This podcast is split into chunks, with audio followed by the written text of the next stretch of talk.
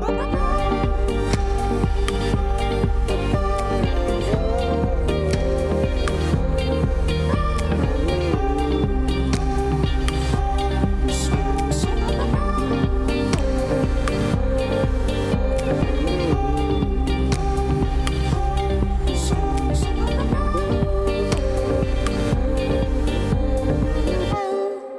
À toutes et à tous, je suis heureux de vous retrouver pour ce nouveau numéro de la Méridienne. Nous sommes le mardi 20 octobre et notre invité du jour est Claude Gauthier, président de l'unité locale de la Croix-Rouge de Caen. Il nous présentera cette association, ses actions et son actualité. Ensuite, ceux qui suivaient la Méridienne l'année dernière reconnaîtront Clémence qui revient pour sa chronique Cure de Désinfox. Mais avant ça, voici le Flash Info.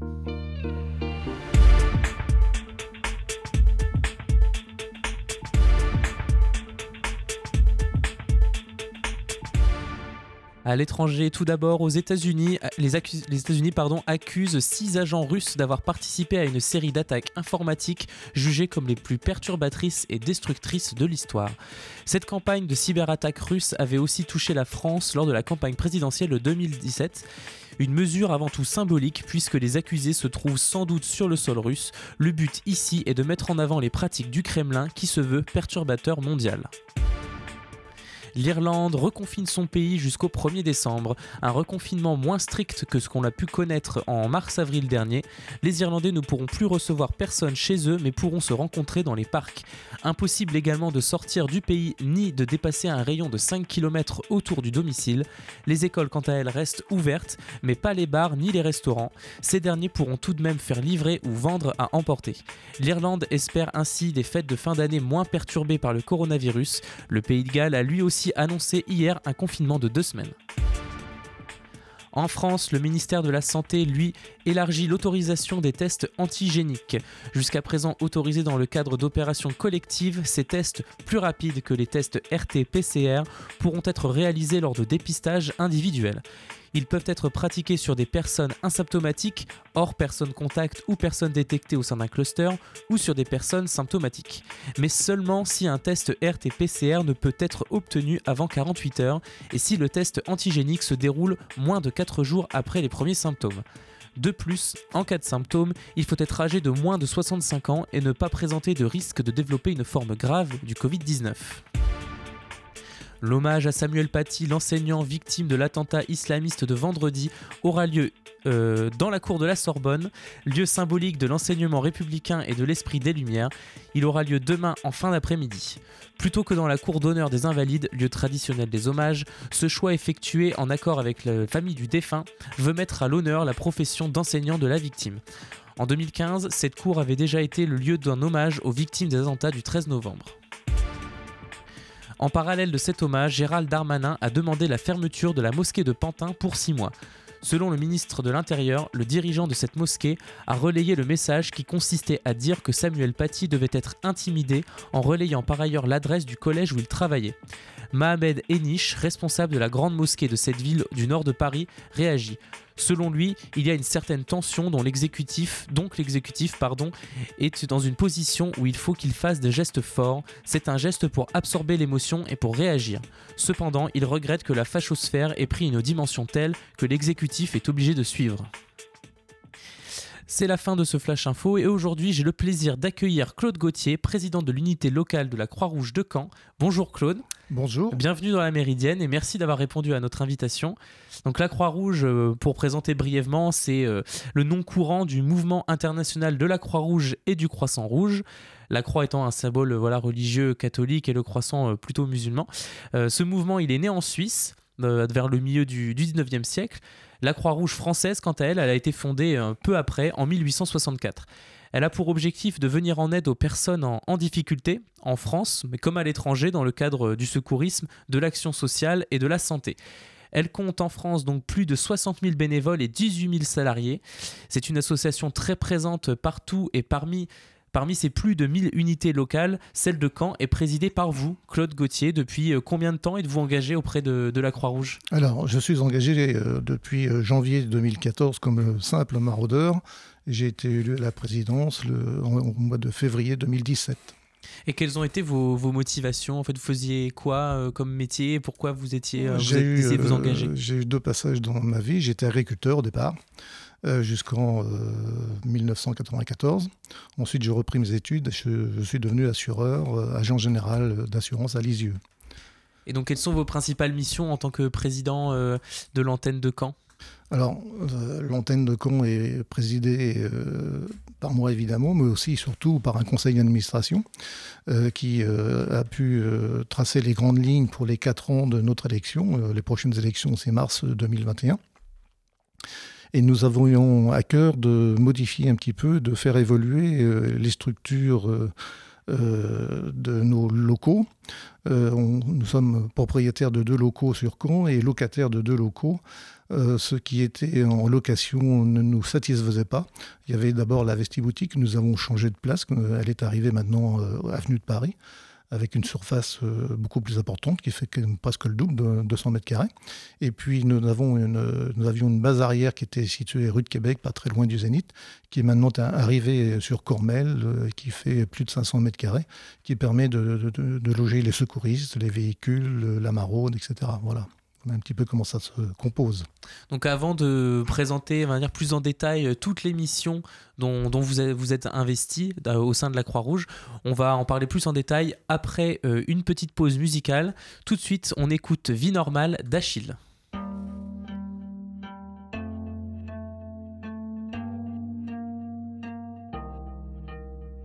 Vie normale, peu d'histoire, je raconte ma vie, pas besoin de story.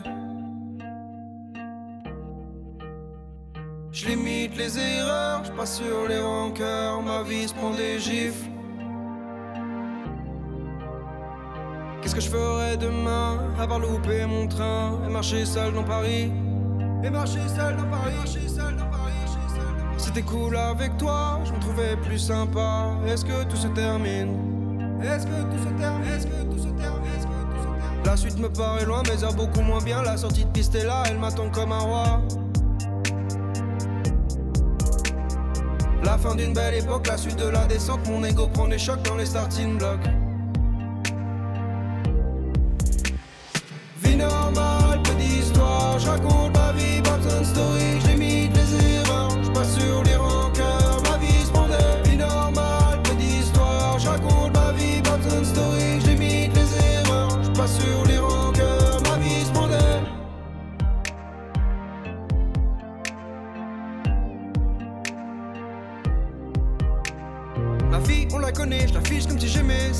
Pourtant jamais très sociable.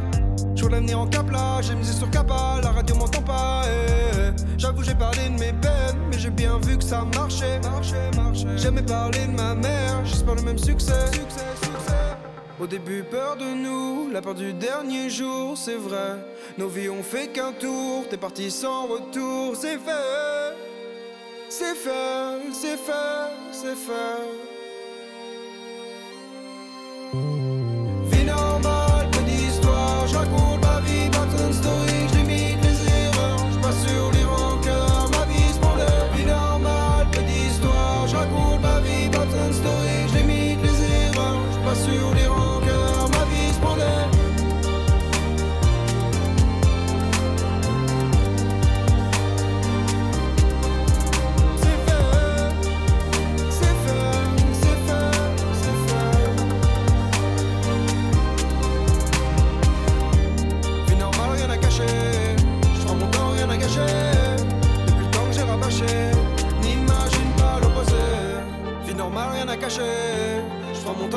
proteger.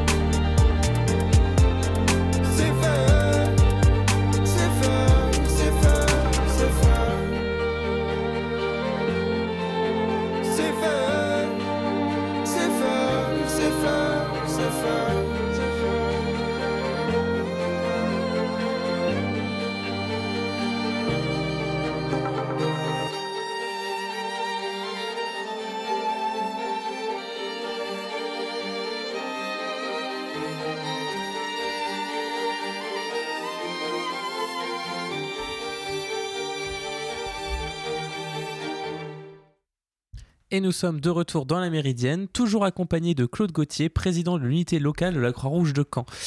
Donc on va, on va continuer de présenter euh, cette association que beaucoup connaissent de nom, mais peut-être qu'on ne connaît pas bien euh, ses actions, notamment euh, dans notre bonne vieille ville de Caen. Donc vous parliez juste avant la pause de, de maraude. Claude, est-ce que vous pouvez nous expliquer un peu plus en quoi consistent ces maraudes et surtout en ces périodes de Covid, est-ce que c'est un peu perturbé? Oui, ça complique évidemment. il faut prendre toutes les précautions et aussi que nos bénéficiaires soient en mesure de prendre les précautions. Et ça, c'est ce qui est le plus compliqué. Euh, nous avions terminé la saison hivernale euh, l'année dernière, au mois de, enfin cette année, au mois d'avril, euh, avec simplement une équipe très très allégée, puisqu'au lieu de 11, on était 3 sur le terrain. Au lieu de faire trois distributions, trois endroits différents dans le camp, c'était à un seul endroit.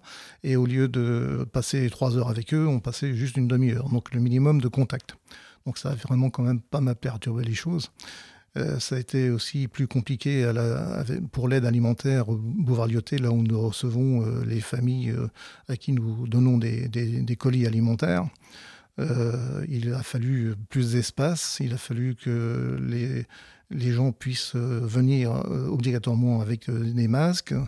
Il fallait aussi qu'ils ne puissent pas se croiser. Enfin voilà, il a fallu organiser tout ça en conséquence tout en ayant plus de bénéficiaires euh, pour nous rendre visite. Et également, donc on, vous parliez de distribution alimentaire, ça fait partie de, vos, une de vos principales missions. Euh, donc euh, vous, vous, distribuez, on va dire, à, quelques familles dans, dans, le besoin de, de, de, la nourriture, quelques jours dans la, dans la semaine. vous, vous parliez aussi voilà, de, de la vestiboutique tout à l'heure. Je ne sais pas si vous en avez parlé, euh, là vous avez dit le mot euh, à l'antenne, mais on en parlait euh, pendant, pendant la pause. Est-ce que vous, pouvez nous, expliquer un petit peu de quoi il s'agit? Alors, notre boutique est là pour valoriser les, dons que les, gens peuvent nous faire, que ce soit en vêtements, que ce soit en vaisselle ou autre chose, les livres, etc. Et en fait, tout ce qu'il y a de, de, plus beau est vendu à la vestiboutique à un très très bas prix, un prix très modique. Hein. Par exemple, un jean, ça, on le vend 3 euros, quelque chose comme ça. et puis, ce qui est un petit peu moins beau, mais encore euh, très, très bien portable, c'est réservé euh, à notre vestiaire boulevard Lyoté, où là, nous pouvons vêtir les gens gratuitement euh, sur recommandation soit d'une assistante sociale, soit de nos bureaux d'accueil, soit de la maraude.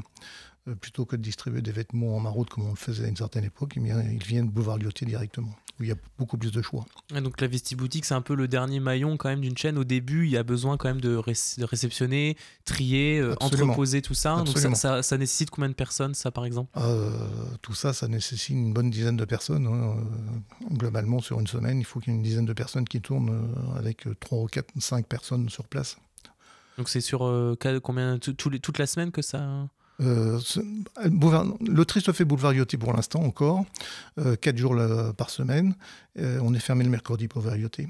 Mais euh, très rapidement, tout ça, toute la partie tri et, vente se feront à la boutique, au 33 avenue de Paris où là nous pourrons accueillir les donateurs et puis tout le textile pourra disparaître de Boulevard Lyoté pour qu'on puisse faire d'autres activités. D'accord.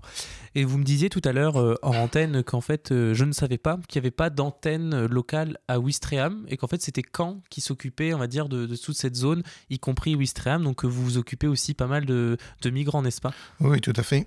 C'est une maraude aussi qui va à Ouistreham euh, une fois par semaine, ne serait-ce que pour garder le, contact avec ces gens-là, que maintenir un, lien social, passer un petit peu de temps avec eux, qui, de façon à ce qu'ils puissent nous connaître, ce qui nous a valu d'ailleurs pendant le confinement que la préfecture nous demande de les confiner euh, à Tailleville dans un centre de vacances.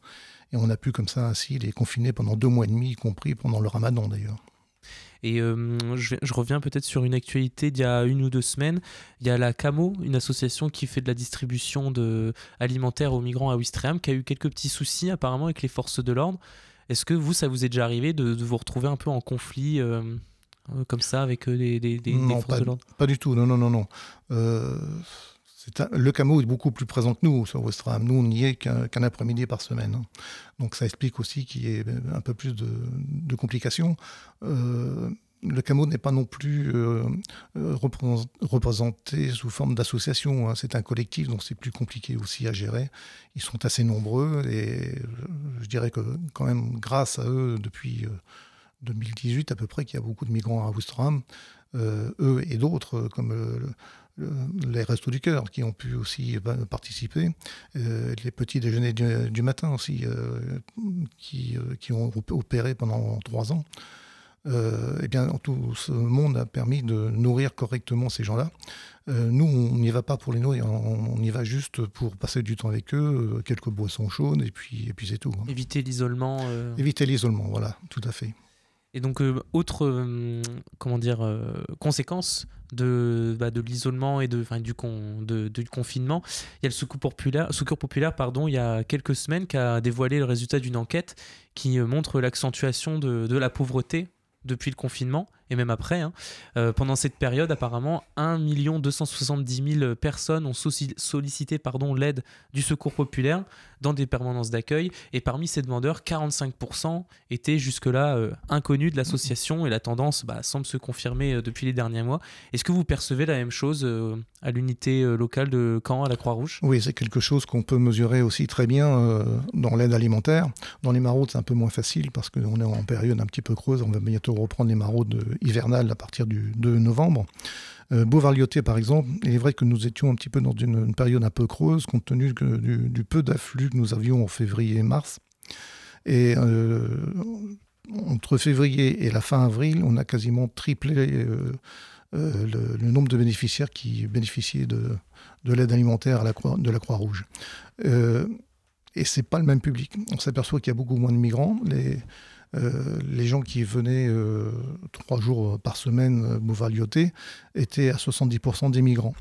Euh, aujourd'hui, c'est complètement inversé en fait on s'aperçoit qu'il y a des gens bah, qui ne, qu'on ne connaissait pas, effectivement, qui, qui avaient du travail, qui n'en ont plus, qui avaient des, même des petits boulots précaires, qui n'ont même plus ça.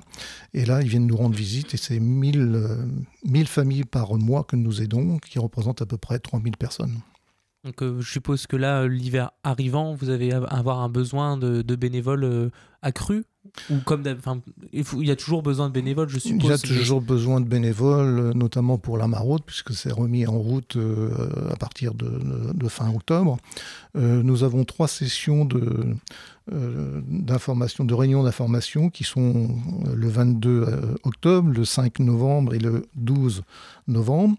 Pour y participer, bah, il faut appeler la Croix-Rouge de façon à pouvoir s'inscrire, parce qu'avec le Covid maintenant, on ne peut plus euh, on, est, on, est, limité en nombre, hein, on est obligé de garder des distances. Je voudrais éviter la, mésaventure de l'an dernier où lors de notre troisième réunion, euh, alors que nous attendions à peu près 25 personnes, ce qui est l'idéal, on a eu 120 personnes. Donc c'est ingérable évidemment. Donc là, il faut absolument s'inscrire. Donc il y a quand même, euh, de ce que vous dites, il y a quand même un espèce, une espèce de d'envie d'aider quand mm. même. Il y a beaucoup de. Vous avez. C'est impressionnant quand même d'avoir eu. quadruplé l'attente de bénévoles comme ça. C'est euh, impressionnant. il est vrai que la maraude, elle est très visible en ville. Ça donne des idées aux gens et il suffit qu'on fasse un petit appel et aussitôt il y a Parce que vous, là, vous êtes venu euh, avec euh, vraiment le, le, petit gilet Croix-Rouge, c'est la tenue Tout à fait. que vous, donc, vous êtes repérable. Quoi. On, est repérable, ouais. Donc du coup, peut-être avant de, bah, de, de, terminer cette interview, peut-être parler aussi de, bah, de services que vous rendez, mais qui sont peut-être un peu moins connus par, par le grand public. Vous proposez notamment aux migrants des, des, formations d'alphabétisation. Donc ça, c'est un peu moins connu, par exemple. Pouvez vous en, nous en parler un petit peu plus Tout à fait. Euh, des cours d'alphabétisation. Euh, l'année dernière, nous avions à peu près 75 élèves. Euh, on en a un petit peu moins cette année, non pas qu'il y ait moins de, personnes intéressées, mais c'est les locaux qui nous manquent. D'ailleurs, je remercie l'association Revive qui est située maintenant 300 mètres plus loin que sur le boulevard Lyoté et qui nous prête des salles.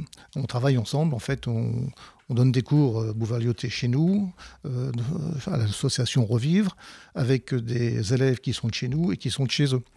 Euh, et d'ailleurs, il y a une activité qui est encore peu connue aussi, c'est une des activités culturelles que, que, nous menons beaucoup avec les gens qui viennent au, cours de français et, qui se passent ces activités beaucoup avec le musée des beaux-arts. donc jusqu'au confinement, on, avait des activités un jeudi par mois. Euh, là, le, rendez-vous est pris pour remettre tout ça en route euh, si euh, les circonstances sanitaires nous, permettent. Et donc vous le disiez aussi tout à l'heure, une de vos missions c'est de lutter contre l'isolement, aller à la rencontre d'un pub, public, d'un citoyen isolé, donc les personnes sans abri, les migrants, mais on pense pas souvent aussi aux personnes âgées. Oui, les personnes âgées. Il est vrai que pendant le, après le, confinement, déconfinement, l'EHPAD de la Croix-Rouge, Henri Dunant, situé à Caen, nous a demandé de les accompagner pour recevoir les, les visiteurs des résidents, de façon à ce qu'on puisse les suppléer les, les salariés pour faire respecter les consignes sanitaires. C'était un travail supplémentaire pour eux. Donc euh, l'apport de bénévoles pour euh, mettre ça en place leur a permis euh, bah, de faire face aux, différents, problèmes. ça s'est prolongé aussi par sortir un petit peu les personnes âgées quand elles ne reçoivent pas de famille. Quand il fait beau, on les sort dans le jardin, on passe du temps avec eux, on fait des jeux avec eux. Voilà, en fait, on peut aussi pallier l'absence de la famille quand ils ne peuvent pas se déplacer. Et donc, quand on, si on veut devenir euh, bénévole à la Croix-Rouge, on peut cibler, peut-être dire euh, moi je me sentirais plus à l'aise euh, dans des cours de français langue étrangère à des migrants, moi je préférerais voilà, faire des maraudes, aller au contact des personnes sans abri. Ça, c'est voilà, on vous êtes à l'écoute de ce genre d'envie. On est à l'écoute de ces, ce, voilà, tout à fait. D'ailleurs, un de mes boulots principaux, je reçois moi tous les nouveaux bénévoles, je reçois aussi les stagiaires. Il faut dire qu'à la, la Croix-Rouge à Caen, euh, habituellement, il passe plus de 80 stagiaires par an. Donc je veux, je veux voir tous ces, tous ces gens-là qui viennent nous, nous, rencontrer, qui viennent à notre rencontre. Euh, et mon boulot principal, c'est que chaque bénévole qui veut s'investir soit au bon endroit, euh, de façon à ce qu'il s'y trouve bien, qu'il s'investisse dans une activité qui lui convienne parfaitement. Évidemment, là aussi nous, où nous avons besoin. Aujourd'hui, nous avons, nous avons des besoins à notre vestiboutique. boutique nous avons des besoins aussi, évidemment, à la maraude, bien que nous avons euh, encore, évidemment, beaucoup de maraudeurs qui sont prêts à reprendre du service, mais on a toujours besoin parce qu'il y a des gens bah, qui vieillissent un peu, qui arrêtent. Il y a des gens aussi, il y en a pas mal euh, d'étudiants euh, bah, qui changent d'orientation ou qui se trouvent ailleurs dans, leurs études, ce qui fait que nous, avons nous sommes obligés de renouveler constamment nos effectifs c'est plutôt équilibré niveau en plus moyenne d'âge je crois vraiment. À chaque fois que je vois des gens dans la rue enfin de la Croix-Rouge je vois vraiment des gens de tous âges qui, participent. C'est pas quelque chose que, que de jeunes ou que de voilà personnes plus âgées. ça, existe pas tout le monde quoi. Ça n'existe pas oui. Il y a des jeunes des jeunes des, des, gens qui sont en retraite des gens qui travaillent euh, des gens qui sont étudiants effectivement comme les maraudes c'est le soir eh ça laisse euh, des possibilités pour beaucoup de gens. Ouais, c'est vraiment intergénérationnel. Et outre, voilà, on peut se former en étant, voilà, entre guillemets, formé, euh, se former à l'humanitaire en étant euh, stagiaire service civique, mais aussi vous proposez dans le cadre, voilà, une de vos autres missions, c'est la, formation au secourisme. Absolument. Mmh. Tout à fait. Je laisse en parler. C'est un petit peu plus compliqué en ce moment parce que les règles sanitaires nous obligent parfois à sursoir à certaines formations prévues. c'est le cas en ce moment d'ailleurs. Euh, donc euh, on forme effectivement des gens euh, pour devenir secouristes chez nous, mais pas seulement. ça peut être, ces formations peuvent s'adresser à des élèves. Nous avons d'ailleurs un accord avec, c'est pas un lycée, c'est un René-sur-Odon, un collège qui s'inscrit euh, dans une démarche euh, pour euh, connaître mieux la Croix-Rouge. Et donc, on a aussi des démonstrations de, formation auprès de, ce public. Alors donc, quelqu'un qui veut à titre individuel se former au, geste de premier secours, il n'y a aucun souci.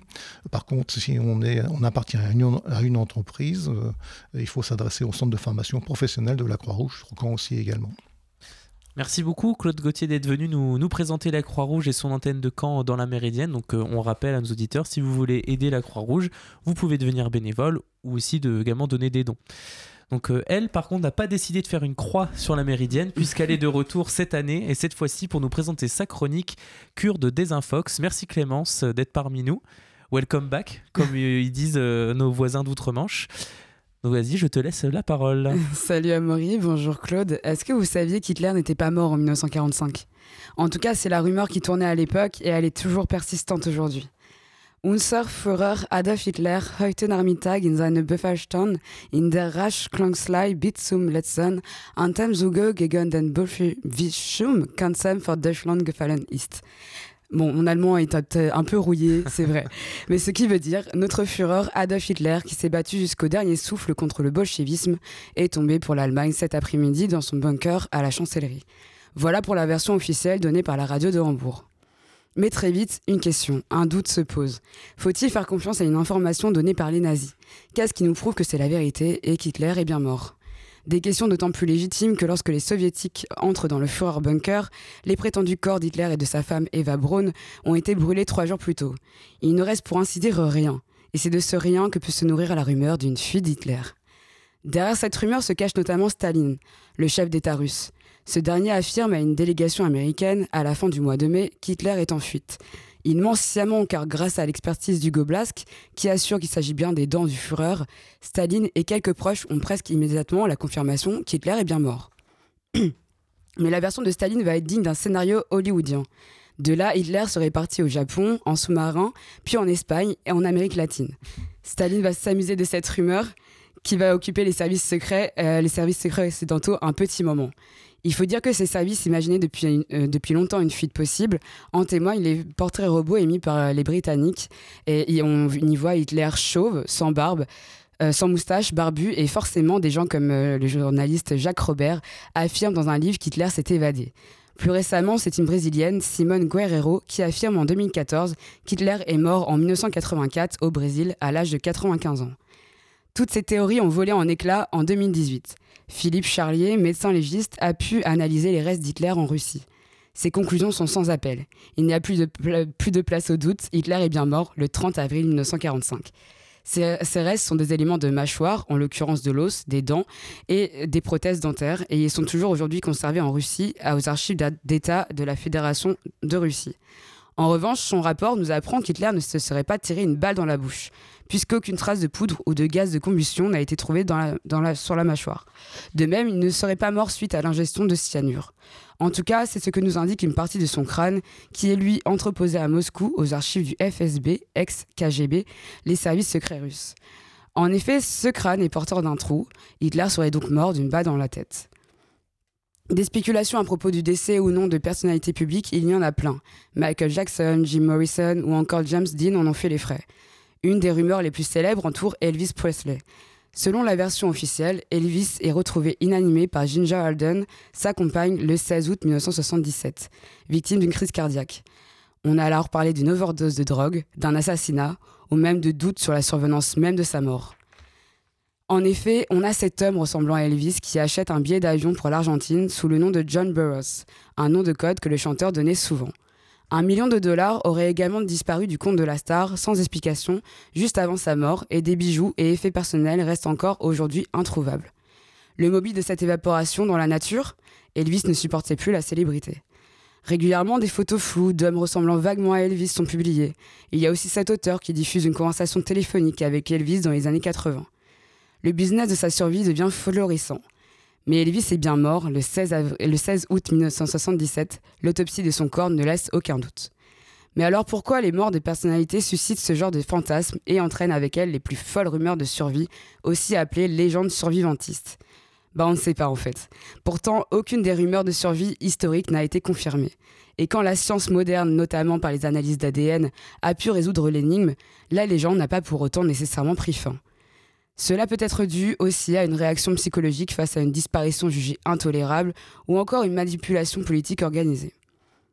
Alors qu'auparavant ces rumeurs concernaient surtout des dirigeants politiques ou militaires, les rumeurs de survie se sont plus récemment déplacées sur les personnalités du show business, comme on l'a pu voir avec Elvis Presley, et leur disparition parfois brutale peut paraître si inacceptable pour les énumérateurs que la voix est laissée libre à la rumeur. Merci beaucoup Clémence pour cette cure de désinfox. Et on arrive à la fin de cette émission. J'espère qu'elle vous a plu. Rendez-vous demain à la même heure pour une nouvelle méridienne. D'ici là, passez une bonne journée sur Radio Phoenix.